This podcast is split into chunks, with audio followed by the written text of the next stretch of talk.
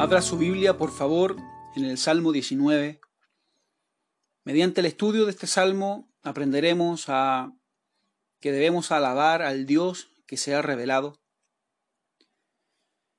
Y el libro de los salmos corresponde a una colección de himnos y oraciones hebreas que fueron inspiradas por Dios a sus autores. Los salmos se trata de un salterio. Son casi todos oraciones e himnos y están dirigidos a Dios o expresan la verdad sobre Dios en una canción u oración. Después que los israelitas regresaron del cautiverio y reconstruyeron el templo, aparentemente se hizo del libro de los Salmos una colección formal, casi un himnario del templo. De hecho, es posible que Esdras haya sido el último editor y compilador de todos los salmos, cerca del año 450 a.C., es decir, unos 66 años después de la finalización del templo. Los salmos eran cánticos que cumplían la función de establecer la conexión entre el que adora y Dios, y fueron compuestos por los antiguos israelitas para utilizarlos en el culto. Comúnmente se utilizaban como auxiliares del culto de los israelitas cuando llevaban sacrificios al templo en Jerusalén. Los salmos nos enseñan y ayudan a expresarnos ante Dios y son de gran bendición para el creyente que busca ayuda en la Biblia para saber cómo expresar ciertas emociones. Hay diferentes tipos de salmos en este himnario bíblico. Hay salmos de lamento, hay salmos de acción de gracias, salmos sobre la historia de la salvación, salmos de celebración y afirmación, hay salmos de sabiduría, salmos de confianza y también, como es el caso del Salmo 19, salmos de alabanza. Y los salmos de alabanza se centran en alabar a Dios por lo que Él es, por su grandeza, por sus bendiciones hacia toda la tierra y su propio pueblo. Y estos salmos, los de alabanza, pueden enfatizar diferentes aspectos de cómo alabar a Dios. Por ejemplo, alabarle como el protector y benefactor de Israel, alabarle como el Señor de la historia, alabarle también como el creador del universo, como sucede en los Salmos capítulo 8, capítulo 19, capítulo 104, capítulo 148. De hecho, algunos llaman a estos salmos, a excepción del 148, de salmos de la creación. El Salmo 19, por lo tanto, nos proveerá herramientas que nos ayudarán a expresar mejor nuestra alabanza al Dios Creador. Este es un salmo escrito por el rey David, y algunos han tratado de argumentar que en realidad se trata de dos composiciones, una antigua y otra posterior. Y esta especulación es debido a sus dos secciones distintivas, porque de los versículos 1 al 6 habla de la creación y los versículos 7 al 14 habla de la ley. Además, notan los diferentes nombres de Dios que encabezan estas dos secciones. Versículo 1 inicia con el nombre Dios el versículo 7 usa el nombre Jehová. Sin embargo, Dios hace referencia a su poder, especialmente a su poder como creador, mientras que el nombre Jehová es un nombre que hace énfasis en lo relacional. Por lo tanto, David le representa tanto como el autor del mundo como el autor de su palabra, la ley. Ambos aspectos pueden ser descritos en conjunto sin problema. También especulan que son dos composiciones este salmo único diciendo que o sugiriendo que hay diferencias en el estilo y métrica del salmo. Sin embargo, lo del estilo es muy subjetivo y es muy difícil aseverarlo aún tratándose de que este salmo, como todo salmo, es una poesía. Esta composición, el Salmo 19, es un mismor, es decir, un salmo.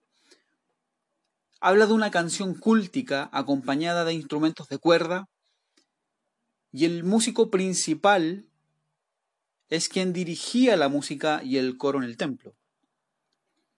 El rey David entonces inicia escribiendo que podemos alabar a Dios por lo que ha revelado en su creación.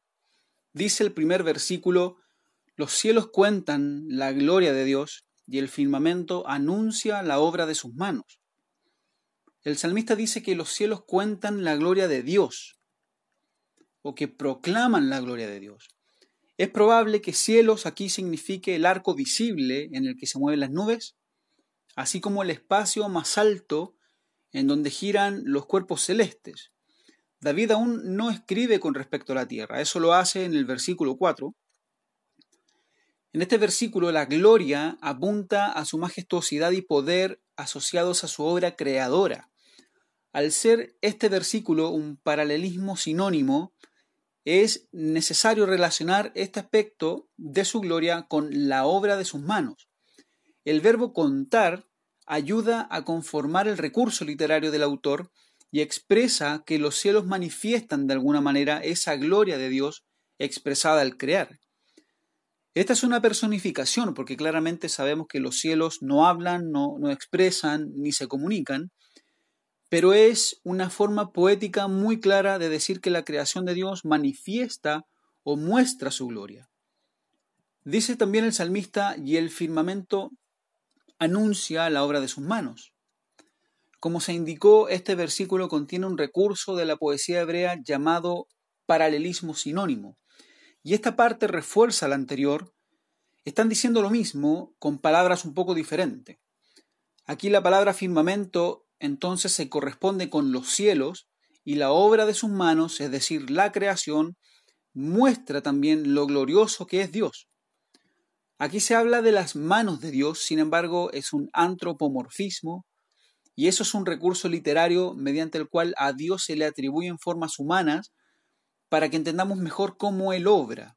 Porque Dios es espíritu, como nos enseña Juan capítulo 4, versículo 24. El salmista David, inspirado por el Espíritu Santo, expresa que los cielos y el espacio revelan la existencia, algunos atributos y características de Dios. A esta revelación de Dios generalmente se le llama revelación general o revelación natural. Es decir, las personas pueden adquirir un conocimiento de que Dios existe y un conocimiento de algunos de sus atributos simplemente observando la creación en el mundo que les rodea. Al escribir sobre la culpabilidad del ser humano, Pablo, el apóstol Pablo, explica que Dios se nos ha revelado por medio de la creación del mundo. Allá en Romanos capítulo 1 versículos 19 y 20 dice, porque lo que de Dios se conoce les es manifiesto, pues Dios se lo manifestó, porque las cosas invisibles de Él, su eterno poder y deidad se hacen claramente visibles desde la creación del mundo, siendo entendidas por medio de las cosas hechas, de modo que no tienen excusa. Pablo explica que cualquier persona, incluso la más malvada, tiene algún conocimiento interno o percepción de que Dios existe y que es un creador poderoso, Pablo argumenta que Dios hace responsables a todas las personas al no reconocer lo que Él les ha mostrado de sí mismo por medio de su creación. Incluso los que nunca tuvieron oportunidad de escuchar el Evangelio han recibido un testimonio claro sobre la existencia y gloria de Dios. Sin embargo, aquellos que no han escuchado el Evangelio han preferido adorar a las cosas creadas ante que a aquel que las creó y se reveló a sí mismo. Esto no quiere decir que la revelación general es todo lo necesario para comprender la voluntad de Dios. Su palabra toma un rol principal en ello. El Evangelio debe ser predicado y las misiones son necesarias para predicar a otros el mensaje de Cristo mediante palabras humanas. Algunos científicos también han reconocido que la creación revela a un ser divino y majestuoso. Esto no es un reconocimiento únicamente de la religión. Por ejemplo, Isaac Newton, quien fue un físico, filósofo, teólogo, alquimista y matemático inglés, indicó en una oportunidad lo siguiente. Este bellísimo sistema compuesto por el Sol, los planetas y los cometas no pudo menos que haber sido creado por consejo y dominio de un ente poderoso e inteligente, Dios. Hasta ahí las palabras de Isaac Newton. Galileo Galilei, quien fue un astrónomo, filósofo, ingeniero, matemático y físico italiano, indicó en una oportunidad que las matemáticas son el, el, alfabeto con el cual Dios ha escrito el universo. Hasta allí las palabras de Galileo Galilei. Arthur Chaulow, quien fue un físico, profesor universitario y ganador de un Nobel de Física, dijo en una oportunidad, me parece que al encontrarse uno frente a frente con las maravillas de la vida y del universo, debe preguntarse por qué y no simplemente cómo. Las únicas respuestas posibles son de orden religioso. Tanto en el universo como en mi propia vida tengo necesidad de Dios. Y finalmente, Arthur Compton, quien fue un físico y ganador de un Nobel de Física, dijo que, para mí, la fe comienza con la comprensión de que una inteligencia suprema dio el ser al universo y creó al hombre. Yo no encuentro difícil tener esta fe, porque un universo ordenado, inteligente, da testimonio de la más grande declaración jamás hecha, en el principio creó Dios. Hasta allí las palabras de Arthur Compton. Luego el versículo 2 dice, un día emite palabra a otro día, y una noche a otra noche declara sabiduría. Dice que un día emite palabra a otro día, otra posible traducción es que transmite el mensaje a otro día, y nuevamente David expresa estas verdades de manera poética, es una personificación porque el día no transmite palabras en el sentido literal, y la idea es que todos los días los cielos y el firmamento revelan o cuentan o anuncian, como dice el versículo 1, la gloria de Dios en su creación. No hay día en que no podamos ver la existencia de un Dios poderoso, majestuoso, infinitamente inteligente por medio de la creación.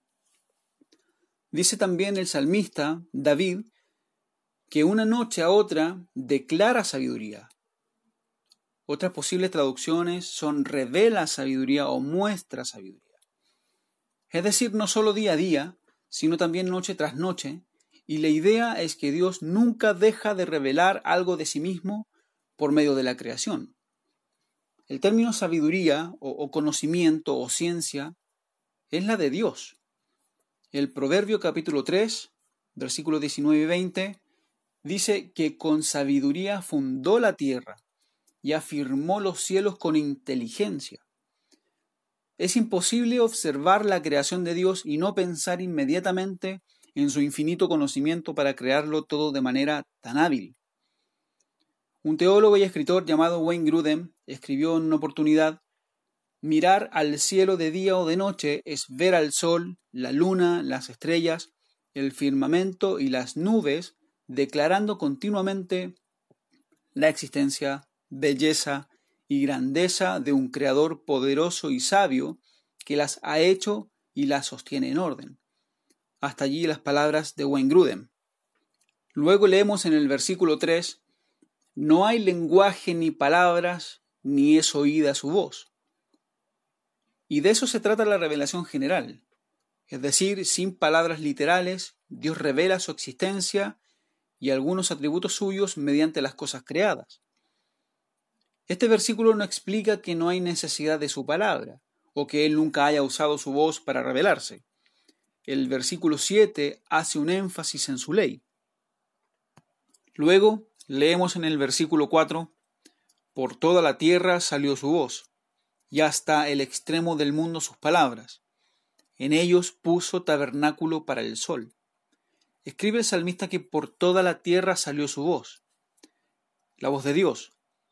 Estas palabras no contradicen el versículo anterior, en donde dice ni es oída su voz, porque el versículo anterior está escrito más bien en un sentido literal aún dentro de este poema, y aquí en este versículo se escribe en un estilo más bien poético o figurativo. La traducción voz proviene de la Septuaginta, que es la traducción griega al texto hebreo del Antiguo Testamento, pero otros documentos hebreos antiguos traducen por línea o hilo en vez de voz. De hecho, varias traducciones bíblicas contemporáneas escriben literalmente línea o hilo en vez de voz, y otras también en otros idiomas. El sustantivo hebreo que es traducido por voz aquí es Kav, que llegó a significar cordel, cordón, línea, regla o renglón. En el versículo 3, la palabra voz traduce el hebreo kol, que sí significa voz en términos de sonido o ruido. Un versículo que contiene la misma palabra hebrea es Job capítulo 38, versículo 5, en donde, usando el lenguaje de construcción de casas para referirse a la creación, Jehová dice a Job, ¿o quién extendió sobre ella cordel? Aquí la palabra hebrea denota la idea poética de que Dios usó una cinta de medir para formar el mundo. Sin embargo, en otro rango de significado o campo semántico, la palabra hebrea kav también llegó a significar rima, nota o cuerda musical o acorde. Lo que determina mejor su significado es el contexto inmediato. Este versículo es un paralelismo sinónimo y en la próxima frase se usa el sustantivo hebreo milé, que es palabra. Esto nos obliga a determinar que el hebreo kav es mejor traducirlo como sonido o voz como se indica en la traducción española La Reina Valera, y no como cordel, cordón o línea en el sentido de una cinta de medir. En este sentido, Job capítulo 38 versículo 5 no es un versículo paralelo exacto, aunque esté en contexto de creacionismo. Es muy interesante cómo lo traduce la versión bíblica Nueva Versión Internacional, allí leemos que por toda la tierra resuena su eco, y eso parece ser una expresión muy cercana. Y la declaración salió su voz es entonces una traducción apropiada en base al rango de significado de rima, cuerda musical o acorde del hebreo kaf. Lo que expresa David es que simplemente por toda la tierra se evidencia la gloria de Dios. En este versículo la palabra tierra describe a todo el globo terráqueo, su parte sólida, el mar y todo lo que lo habita.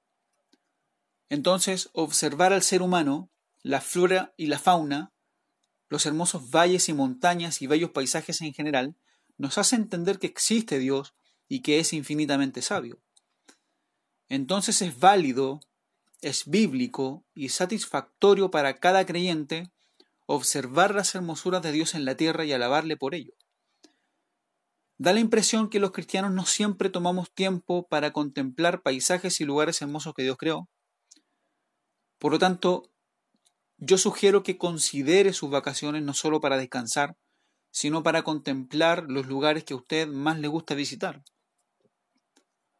A veces enfatizamos más la alabanza a Dios según Él se manifiesta en nuestras situaciones individuales, pero ¿por qué evitar adorarle al contemplar su creación? Las próximas veces que contemplemos un paisaje hermoso, debemos tomar tiempo para agradecer al Señor por evidenciar su poder, su creatividad y majestuosidad en lo que estamos contemplando. Siendo esta tierra el escenario temporal de la actividad de la experiencia y de la historia humana, no podemos desconocer que Dios también se ha revelado y evidenciado en la historia humana. David no está argumentando esto, pero sí podemos afirmarlo como aplicación. Un teólogo y escritor llamado Meyer Pierman escribió que la marcha de los acontecimientos en la historia mundial proporciona pruebas de que existe una fuerza y una providencia que los rige. Toda la historia de la Biblia fue escrita para revelar a Dios en la historia, es decir, para ilustrar la obra de Dios en los asuntos humanos. Hasta allí las palabras de Mayer. David Clark, quien fue un ministro presbiteriano, escribió lo siguiente. Los principios del gobierno moral de Dios se manifiestan en la historia de las naciones, tanto como en la experiencia del hombre. Hasta allí las palabras de David Clark en relación a este versículo, ¿por qué era importante que David enfatizara que la creación total da evidencia de la existencia del Dios verdadero, el Dios de Israel?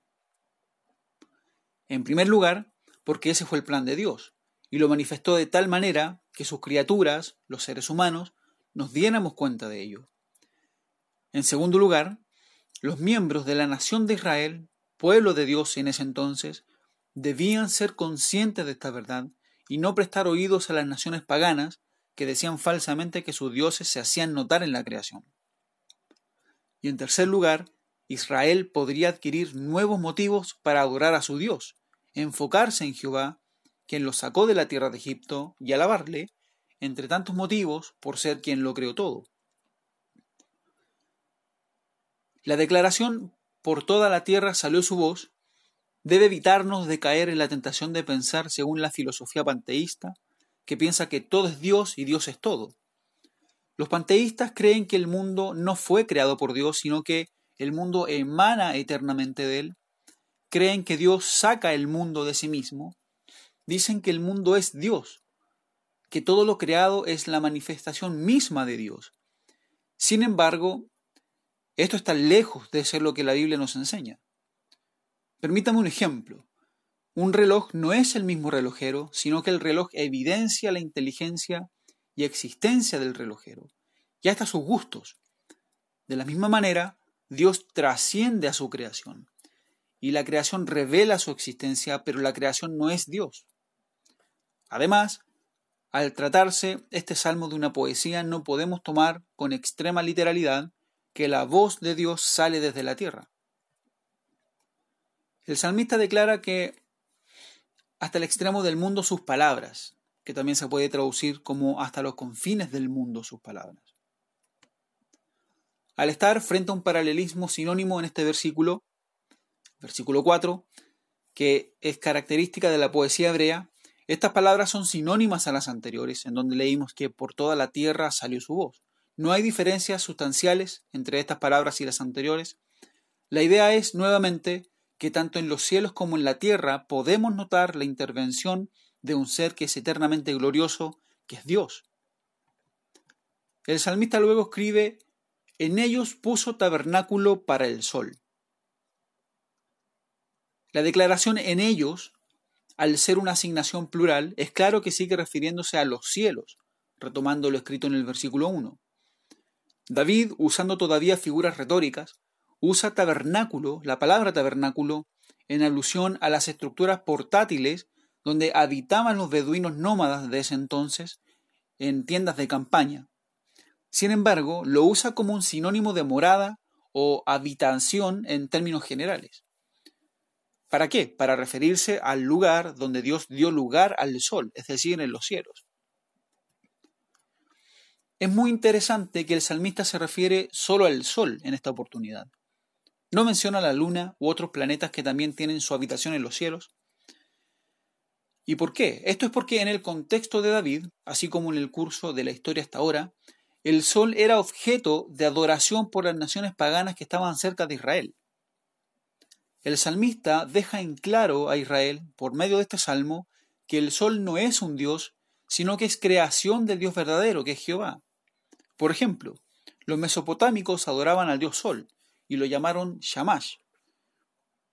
Dios inspiró a David a escribir este salmo como una de las herramientas que recordaría a Israel que no se mezcle con esas ideas paganas. Dios había prohibido expresamente a la generación de israelitas del Éxodo que adoren al sol u otra creación del cielo. Por ejemplo, leemos en Deuteronomio capítulo 4, versículo 19, No sea que alces tus ojos al cielo y viendo el sol y la luna y las estrellas y todo el ejército del cielo, seas impulsado y te inclines a ellos y les sirvas, porque Jehová tu Dios los ha concedido a todos los pueblos debajo de todos los cielos. Luego leemos en Deuteronomio capítulo 17, versículos 2 y 3, Cuando se hallar en medio de ti, en alguna de tus ciudades que Jehová tu Dios te da, hombre o mujer que haya hecho mal ante los ojos de Jehová tu Dios traspasando su pacto, que hubiere ido y servido a dioses ajenos, y se hubiere inclinado a ellos, ya sea al sol, o a la luna, o a todo el ejército del cielo, lo cual yo he prohibido, Tristemente Israel cedió, aún así, ante las prácticas paganas y adoró al sol, aún habiéndole sido dado mandamientos y hasta salmos que se lo recuerdan. Por ejemplo, cuando Josías renovó el pacto en Judá, luego de haber encontrado los rollos de la ley, quitó las ofrendas que los judíos habían dedicado al dios sol. Leemos allá en Segunda de Reyes capítulo 23 versículo 11, Quitó también los caballos que los reyes de Judá habían dedicado al sol a la entrada del templo de Jehová, junto a la cámara de Natán Melech eunuco, el cual tenía a su cargo los ejidos, y quemó al fuego los carros del sol. Y en una visión Dios mostró a Ezequiel la idolatría de Judá, entre la cual incluía la adoración al sol. Leemos allá en Ezequiel capítulo 8 versículos 16 y 17 y me llevó al atrio de adentro de la casa de Jehová, y he aquí junto a la entrada del templo de Jehová, entre la entrada y el altar como veinticinco varones, sus espaldas vueltas al templo de Jehová y sus rostros hacia el oriente, y adoraban al sol, postrándose hacia el oriente. Y me dijo, ¿no has visto, hijo de hombre? ¿Es cosa liviana para la casa de Judá hacer las abominaciones que hacen aquí?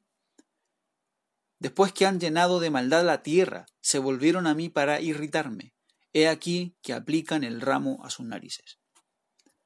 Es más, en algunas oportunidades Dios mostró soberanía sobre el sol y manipuló su curso normal. Consulte para esto los siguientes versículos que no alcanzaremos a leer individualmente por causa del tiempo. Josué capítulo 10, versículos del 12 al 14. Segunda de Reyes capítulo 20, versículos 8 al 11. E Isaías capítulo 38, versículos 7 y 8. Hoy en día, en diferentes contextos culturales, el sol sigue siendo adorado. También los animales y otros elementos que el Dios verdadero creó. Sin embargo, Dios demanda adoración exclusiva a Él y no a las cosas que Él formó. Como aplicación, a raíz de este énfasis entendemos la importancia de que la Iglesia cante composiciones musicales que nos recuerden las verdades bíblicas para vivir una vida cristiana que agrada a Dios. Hay canciones preciosas e himnos, algunos de ellos llevan por título Que todo el mundo cante al Señor, otro himno hermoso que se titula Solo a ti, Dios y Señor, adoramos. Otras canciones más contemporáneas, por ejemplo, Castillo Fuerte, nuestro Dios. Canciones que recuerdan a la iglesia que deben adorar únicamente a nuestro Dios, a nuestro Señor. El versículo 5 dice, Y este, como esposo que sale de su tálamo, se alegra cual gigante para correr el camino. Y este se refiere al sol y dice que como esposo que sale de su tálamo, y aquí David hace ahora un símil comparando la salida del sol con un esposo que sale de su tálamo. El tálamo, que se corresponde a una cámara nupcial, era la tienda de bodas en la que el novio pasaba la noche con la novia, y esta tienda era una habitación preparada especialmente para la consumación del matrimonio. David ve la viva salida del sol comparándola poéticamente con la alegría de un novio al salir de la cámara nupcial una mañana luego de haber pasado una noche con su esposa, su amada. En la antigua Babilonia se creía que el dios Sol descansaba durante la noche en el mar, en su habitación nupcial y en brazos de su amada. Tal vez David es intencional al hacer esta comparación desafiando las creencias paganas y así mostrar a Israel que Dios ha determinado el movimiento del sol y no que éste por sí mismo se esconde en el mar en su supuesta habitación nupcial en brazos de su amada. El salmista también escribe que se alegra cual gigante para correr el camino. Aquí se hace una segunda comparación con un gigante, que en realidad se refiere a un guerrero valiente y vigoroso. Hombre fuerte es otra posible traducción. Además de la alegría, es también probable que David vea lo imponente de ambos elementos, como un, punto comparativo.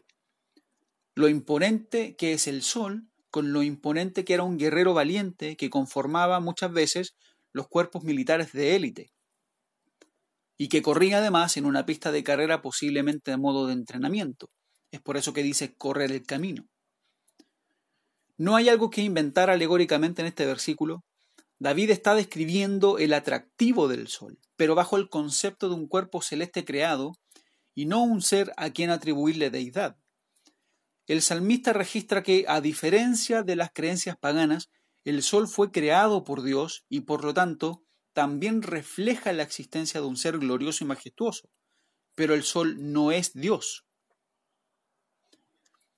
Luego leemos en el versículo 6, de un extremo de los cielos es su salida, y su curso hasta el término de ellos, y nada hay que se esconda de su calor. David insiste en mencionar cualidades o acciones del sol. Desde la perspectiva de alcance de nosotros como seres humanos, vemos que el sol sale de un extremo distante y se esconde en el otro. La declaración de que nada hay que se esconda de su calor es otra mención de la magnificencia del sol al alumbrar y dar calor con tal magnitud. Con estas palabras Israel debía entender que el sol, siendo creación de Dios, que revela también cuán glorioso es Él como creador, tiene funciones determinadas dadas por Dios, y no es un ser divino. El sol sale por la mañana, recorre su camino, alumbra y da calor, pero nada más que eso. Las naciones paganas no dejaban de ver al sol como un dios, y hasta su recorrido como cuerpo celeste era venerado o contemplado. Por ejemplo, los egipcios en sus materiales registraron al dios sol en una barca entre los puntos de entrada y salida de ambos horizontes. Permítame dar algunos apéndices a esta primera parte. En toda esta sección aprendemos que nosotros jamás tenemos que admirar desmedidamente al ser humano, ni la naturaleza, los paisajes, los animales, el espacio y ninguna otra cosa creada. Debemos ser capaces de percibir que todo lo creado es un reflejo de la gloria de Dios, expresada en su infinita capacidad, sabiduría y poder para crear. Luego de esto, debemos proceder a dar alabanzas al Señor. Jesús, la segunda persona de la Trinidad, quien es Dios hecho hombre, también debe ser alabado al contemplar la creación, porque Él es creador también de todo. Dice Juan capítulo 1, versículo 3, Todas las cosas por Él fueron hechas, y sin Él nada de lo que ha sido hecho fue hecho.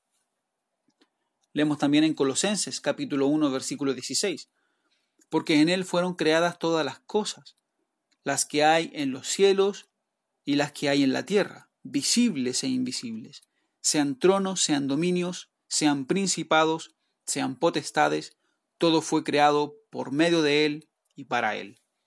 Y luego en Hebreos capítulo 1, versículo 2, leemos, en estos postreros días nos ha hablado por el Hijo, a quien constituyó heredero de todo, y por quien asimismo hizo el universo. En la segunda sección, el salmista registra que podemos alabar a Dios por lo que ha revelado en su palabra. Esta segunda sección habla de la ley de Dios.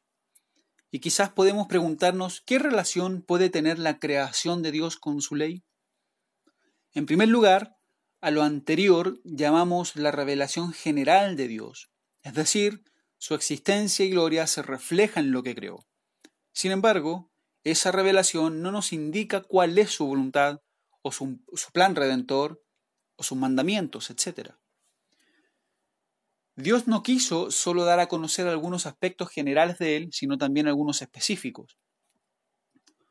Y para dar a conocer esos aspectos específicos de su ser, por ejemplo, atributos, voluntad, carácter moral, plan para su creación, era necesario que se haga mediante su palabra hablada, que fue registrada de manera escrita.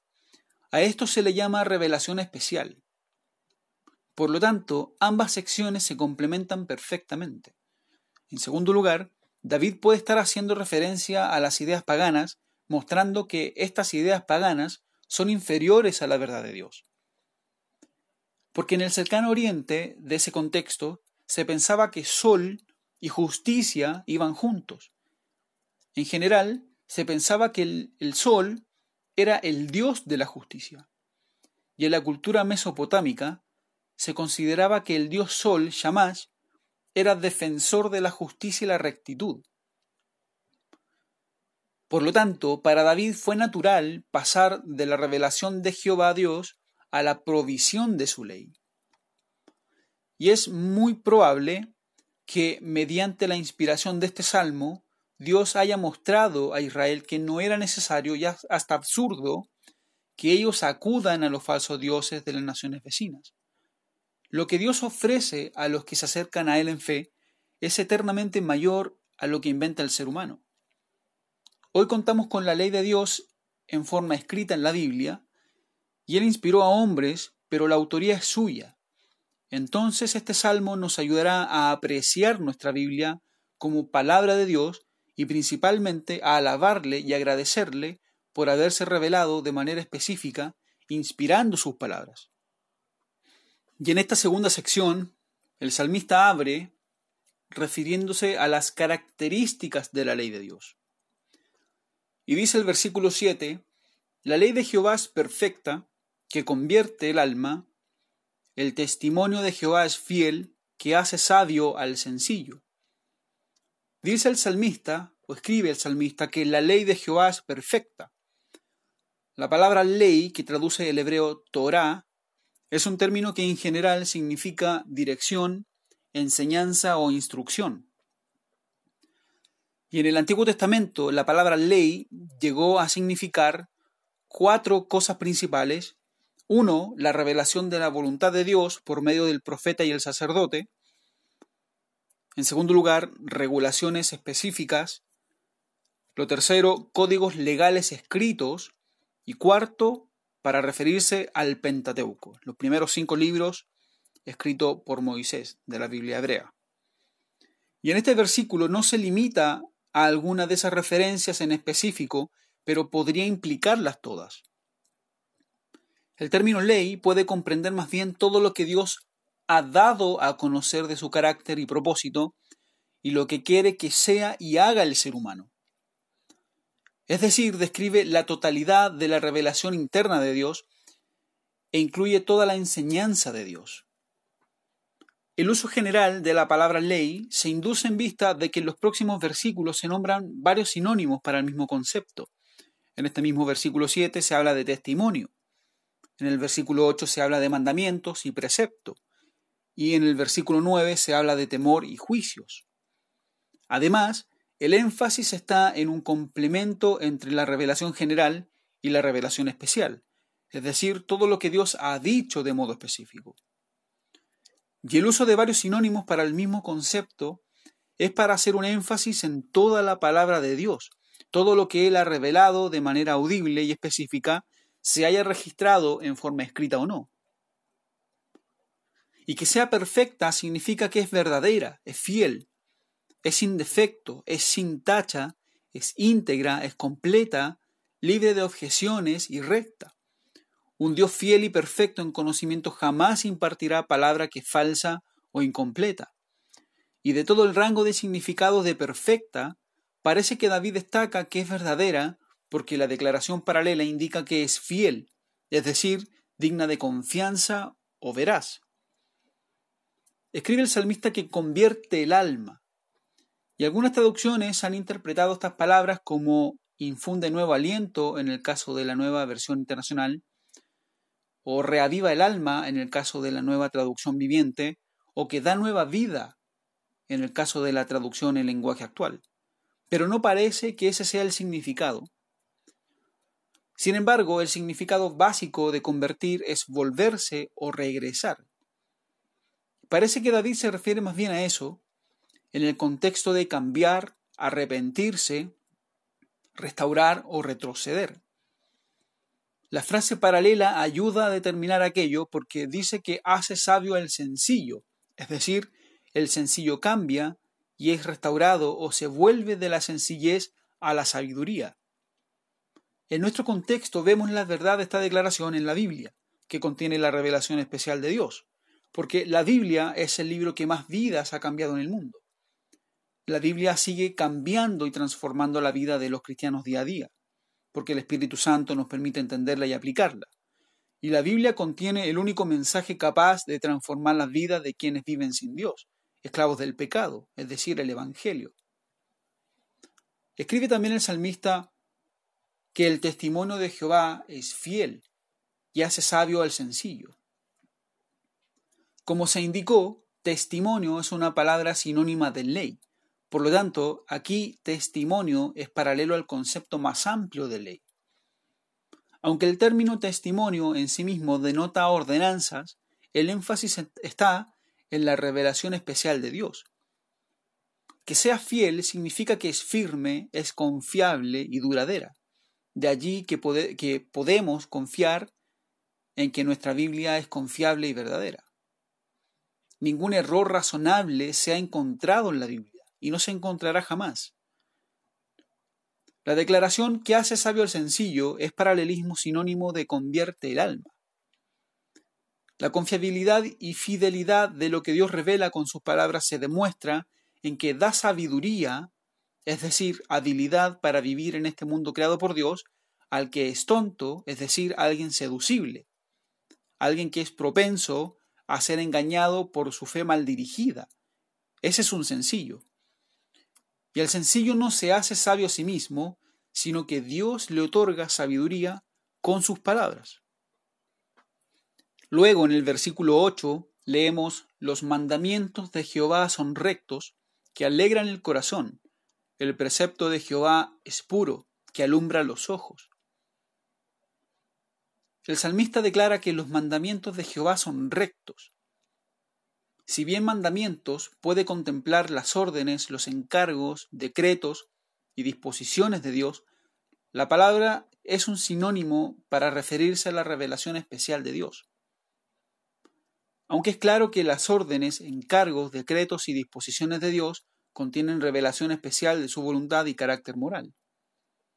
Los mandamientos de Jehová son rectos porque no tienen ninguna distorsión moral. Es decir, son plenamente correctos, buenos y justos. Dios es la pauta y norma de la rectitud. Leemos en el Salmo capítulo 25, versículo 8, que bueno y recto es Jehová. Luego dice el salmista que alegran el corazón. La palabra que es traducida por alegrar probablemente significa iluminar es decir, figuradamente causar o dar alegría, felicidad o jovialidad. El término alegrar se refiere a una emoción espontánea, una felicidad intensa que se expresa de manera visible y o externa. Habla de una felicidad que surge, por ejemplo, durante fiestas, como las bodas, fiesta de cosechas, o bien de la celebración de alguna victoria sobre un enemigo. La emoción que el verbo expresa irrumpe a veces en danzas y canciones acompañadas con instrumentos musicales. Es un sentimiento tan fuerte que tiene que exteriorizarse. Es siempre un sentimiento motivado por algún estímulo externo y generalmente es momentáneo. En esta ocasión, la palabra corazón es una palabra usada de manera muy amplia y figurada para referirse a los sentimientos. Por lo tanto, lo que Dios revela mediante sus palabras da felicidad profunda a quien las escucha con un ánimo dispuesto. No hay verdadera felicidad fuera de Dios, y el salmista expresa que en sus palabras podemos encontrar felicidad. Es natural en el ser humano y también en el cristiano la búsqueda incansable de la felicidad. Lamentablemente el cristiano muchas veces intenta buscar la base de su felicidad en actividades cosas o personas, cuando en realidad la fuente de la felicidad está mucho más cerca de lo que cree. Podemos encontrar felicidad en el hermoso libro donde Dios reveló sus palabras, la Biblia. Sumergirnos en el mar de las escrituras de manera sincera y responsable puede resultar indudablemente en que seamos felices. Dios ha permitido que esta felicidad sea momentánea para que seamos constantes en el estudio de la Biblia y constantes en la aplicación de las verdades que Dios reveló allí. Escribe también el salmista que el precepto de Jehová es puro o claro, como traduce otra versión bíblica. El término precepto puede también ser considerado como una orden divina. Sin embargo, como dijimos, es un término con una función sinónima a los términos anteriores. Puro quiere decir limpio y es un sinónimo poético de recto. También añade el salmista que alumbra los ojos. En el contexto del salmista, la luz de los ojos se refiere a la vida. Por ejemplo, el proverbio capítulo 29, versículo 13 dice, El pobre y el usurero se encuentran. Jehová alumbra los ojos de ambos, es decir, a ambos les da vida. Lo que el salmista expresa es que la ley de Dios puede prolongar la vida a los que siguen sus mandatos. Esto no es una promesa, recordemos que este salmo es un poema, pero en términos generales y ocasionales puede cumplirse que quien obedece fielmente los mandamientos de Dios tiene más éxito en una vida sabia y fructífera. Leemos luego en el versículo 9, El temor de Jehová es limpio, que permanece para siempre. Los juicios de Jehová son verdad, todos justos. Declara el salmista que el temor de Jehová es limpio. El sinónimo incluido aquí, temor, es muy interesante por ser tan diferente al resto de los sinónimos para ley. Aquí, David utiliza una figura retórica que popularmente se le llama metonimia, y consiste en que una palabra se reemplaza por otra que se relaciona con ella.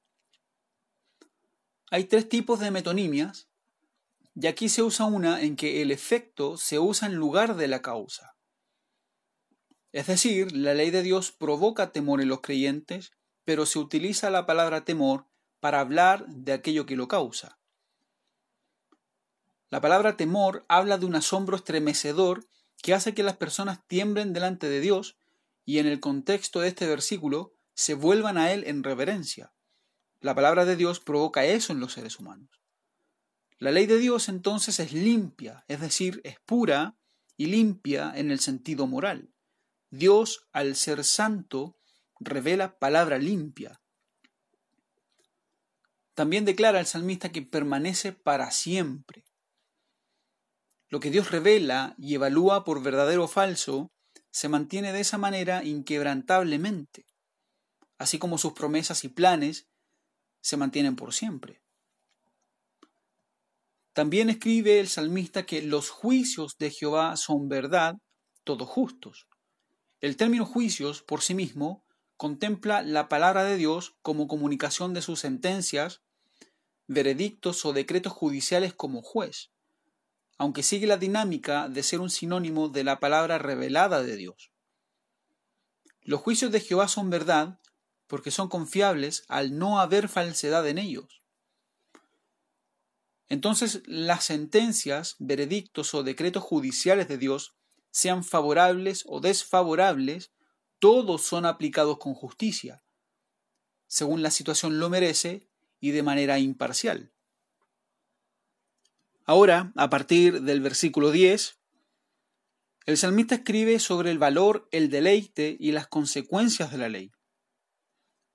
Y leemos en el versículo 10, deseables son más que el oro, y más que mucho oro afinado, y dulces más que la miel, y que la que destila del panal.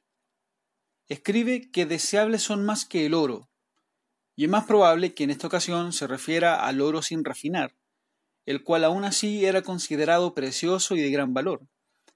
Algunos usos al oro que daban en esa época eran como posesión, como riqueza, otras veces era usado como mercancía para vender y comprar, a veces era dado como un regalo de gran valor, otras veces era usado como materia prima para confeccionar joyas y otros objetos valiosos, y a veces era usado como moneda de intercambio. Entonces la palabra de Dios para el salmista es más valiosa que el elemento de más valor para su época.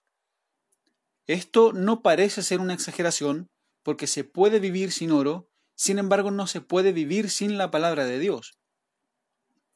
Y agrega el salmista, y más que mucho oro afinado. Otras traducciones incluyen o lo traducen como oro fino, oro refinado o oro puro. La palabra traducida por oro afinado es algo difícil para los estudiosos del idioma hebreo, porque es una sola palabra y no es un sustantivo con un adjetivo. El oro afinado podría referirse a una calidad en particular o a una variedad en particular. Por ejemplo, el oro rojo o el oro blanco en nuestros tiempos. Por lo tanto, para el salmista nada tiene más valor que la palabra revelada de Dios. Para muchos cristianos, lamentablemente es más deseable el oro fino que la ley de Dios, porque la Biblia ha pasado a ser un adorno más en nuestra casa y es triste ver que muchos cristianos prefieren dar tiempo a múltiples otras cosas poco relevantes antes que a la lectura y estudio de la Biblia. El año 2019, la institución Lifeway Research realizó un estudio en los Estados Unidos encuestando aproximadamente a 2.500 cristianos, y el estudio arrojó que solo el 32% del total leía la Biblia a diario. Claramente, la tendencia general del cristiano es darle poco valor a la Biblia, que contiene palabras que fueron inspiradas y reveladas por el Dios a quien sirve, pertenece y adora. Agrega el salmista, y dulces más que la miel. La comparación con el oro apunta al valor que el salmista da a la palabra de Dios, y aquí la comparación tiene que ver con el deleite, el disfrute del salmista en cuanto a la revelación especial de Dios. Aquí parece que con miel se refiere más bien al jarabe del dátil antes que a la miel de la abeja. A esta última se refiere en la parte final cuando escribe la que destila del panal. El dátil es un fruto obtenido de las palmeras y proporciona un 80% de azúcares. Y debido a que en esos tiempos no había azúcar, el jarabe del dátil era el endulzante y el colorante de esos tiempos. Es claro que ese jarabe era un deleite al paladar del que lo consumía. Para David, la palabra de Dios da más deleite que el jarabe del dátil. Hoy el estudio y lectura de la Biblia debe ser más agradable y placentero que cualquier otra cosa. Y si un cristiano genuino no ve ese deleite en la lectura y estudio de la Biblia, debe orar constantemente para que Dios le permita tener ese placer en las escrituras. Cierto salmista expresa esto en el primer salmo. En el primer capítulo de los salmos, versículos 1 y 2, leemos, Bienaventurado el varón que no anduvo en consejo de malos, ni estuvo en camino de pecadores, ni en silla de escarnecedores se ha sentado, sino que en la ley de Jehová está su delicia, y en su ley medita de día y de noche.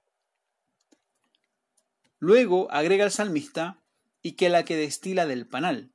Ahora sí se refiere a la miel de la abeja. Esta miel era placentera y valorada por su dulzor.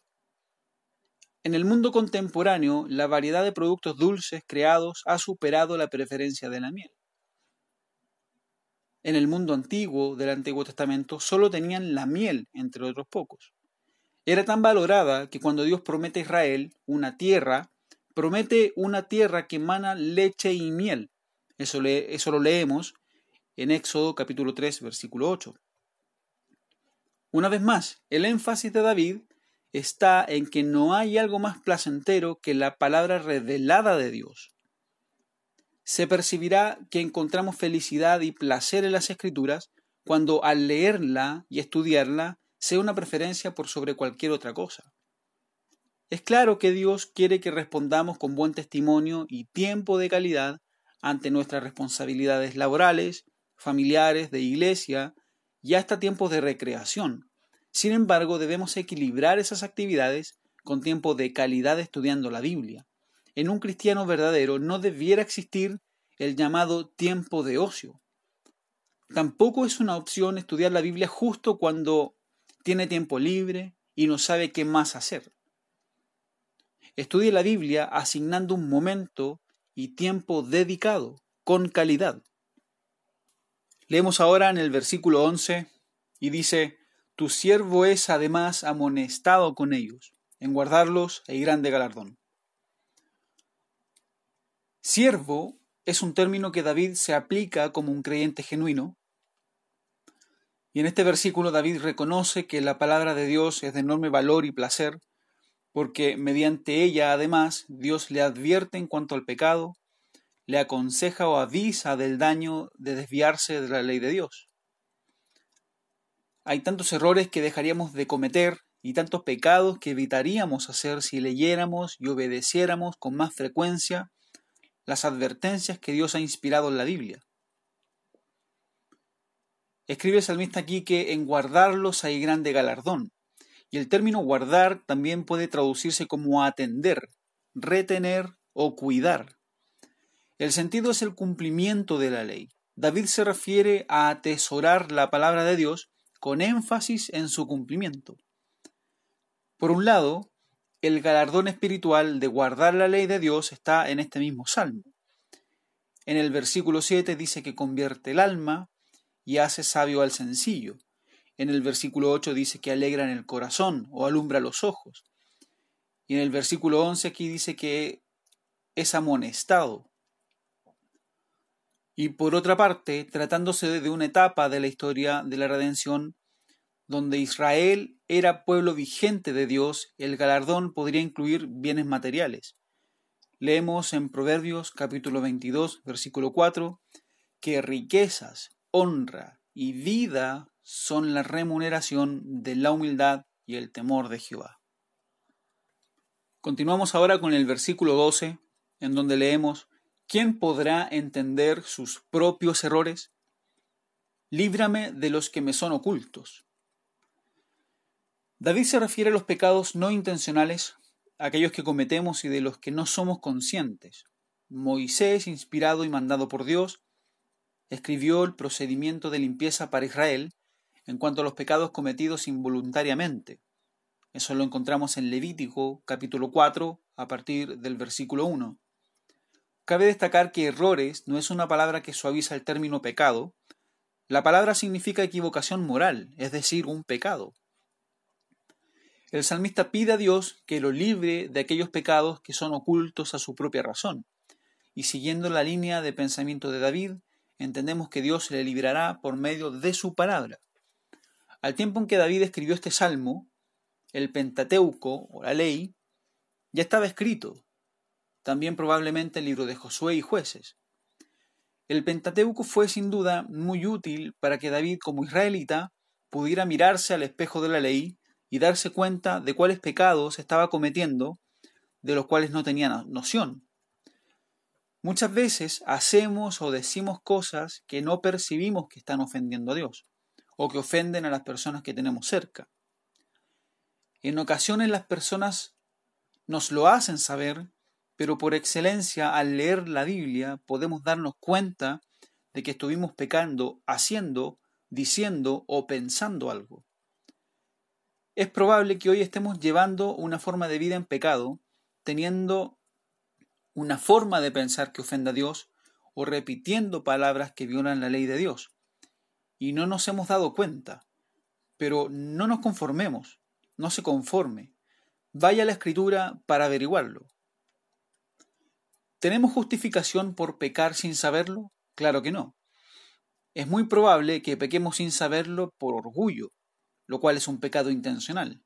Generalmente creemos que estamos en lo correcto haciendo, diciendo o pensando determinada cosa.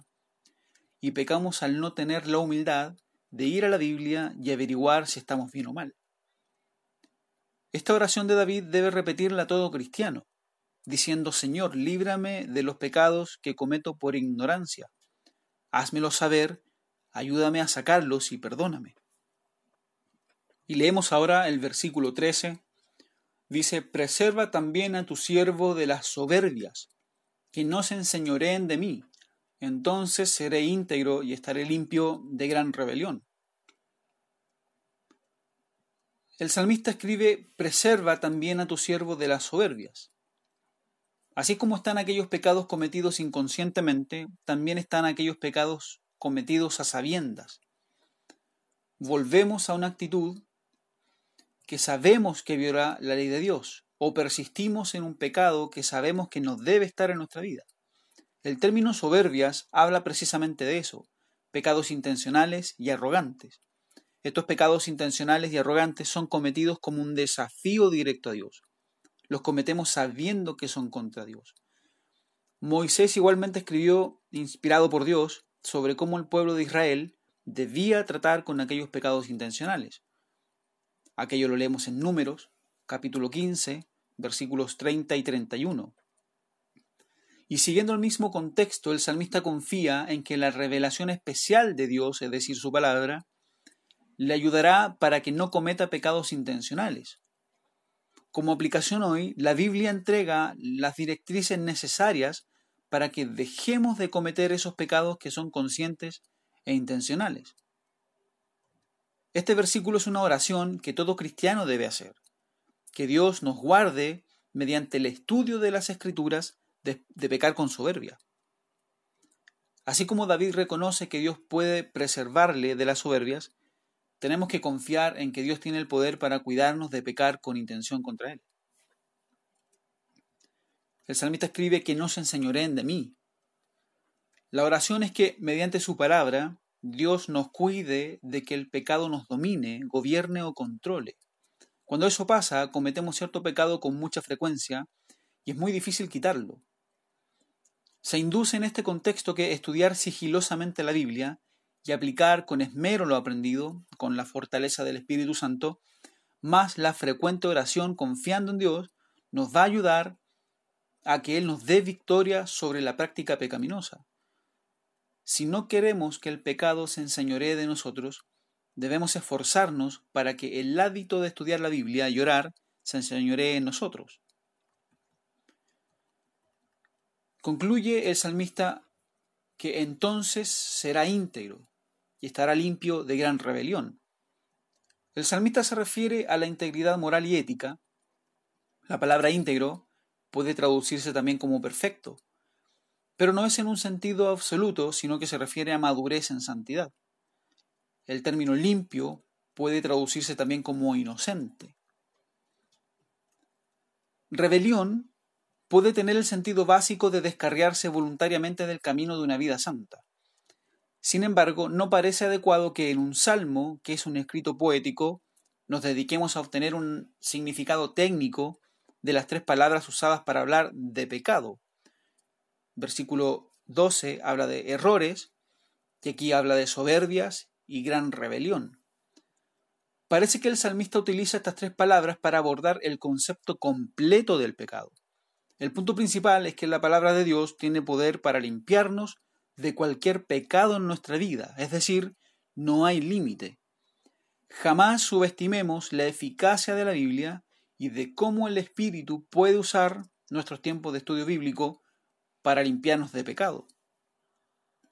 Y bueno, finalmente el versículo 14 dice, sean gratos los dichos de mi boca y la meditación de mi corazón delante de ti, oh Jehová, roca mía y redentor mío. En los versículos del 11 al 13, la cuestión del pecado y la limpieza de vida es expresada en términos más bien generales. Ahora, David es más práctico y específico en su expresión.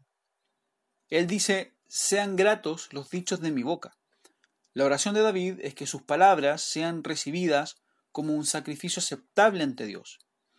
Gran parte de la expresión de nuestro pecado es por medio de las palabras que decimos.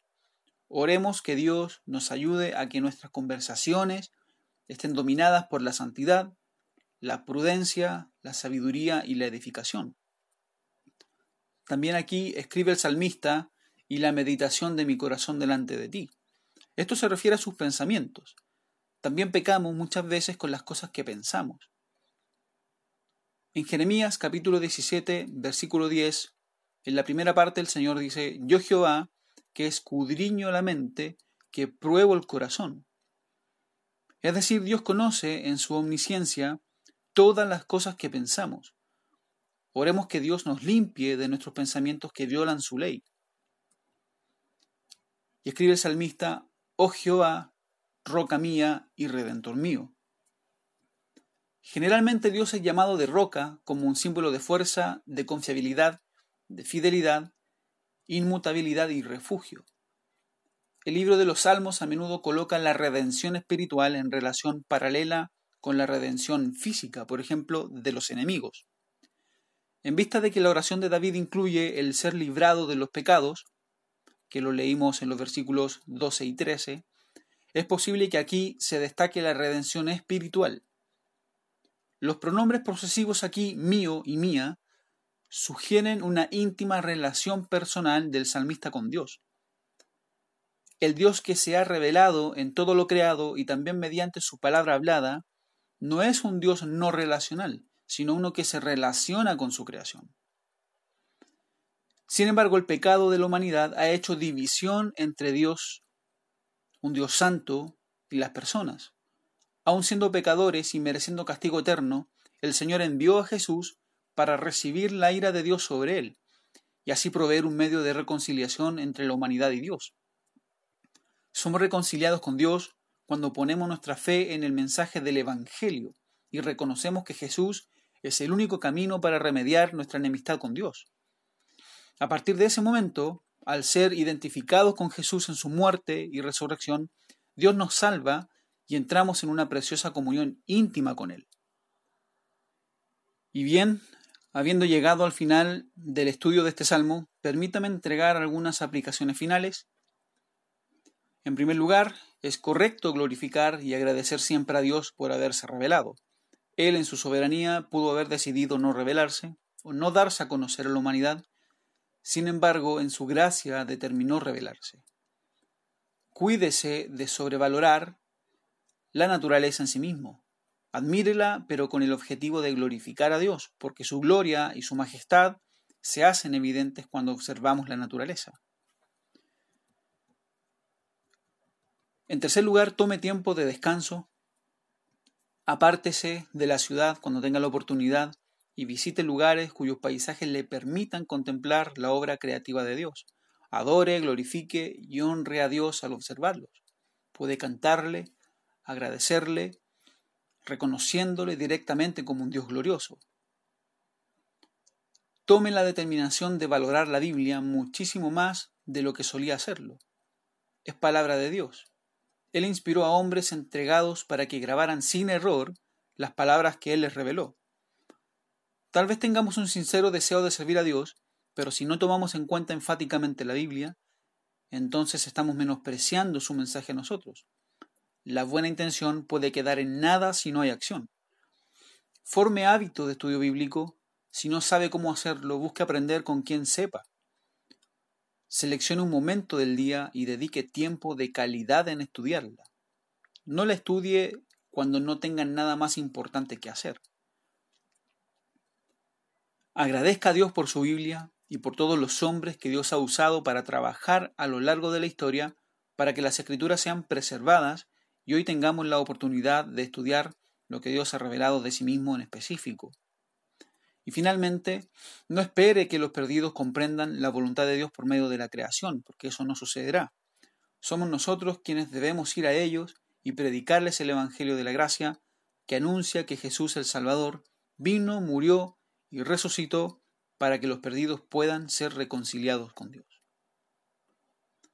Oremos que Dios nos ayude a ver constantemente su gloria en las cosas creadas y que nos ayude a valorar las escrituras mucho más de lo que solíamos hacerlo y agradecerle constantemente por haberse revelado y darse a conocer a su creación. Que Dios le bendiga por medio de esta enseñanza.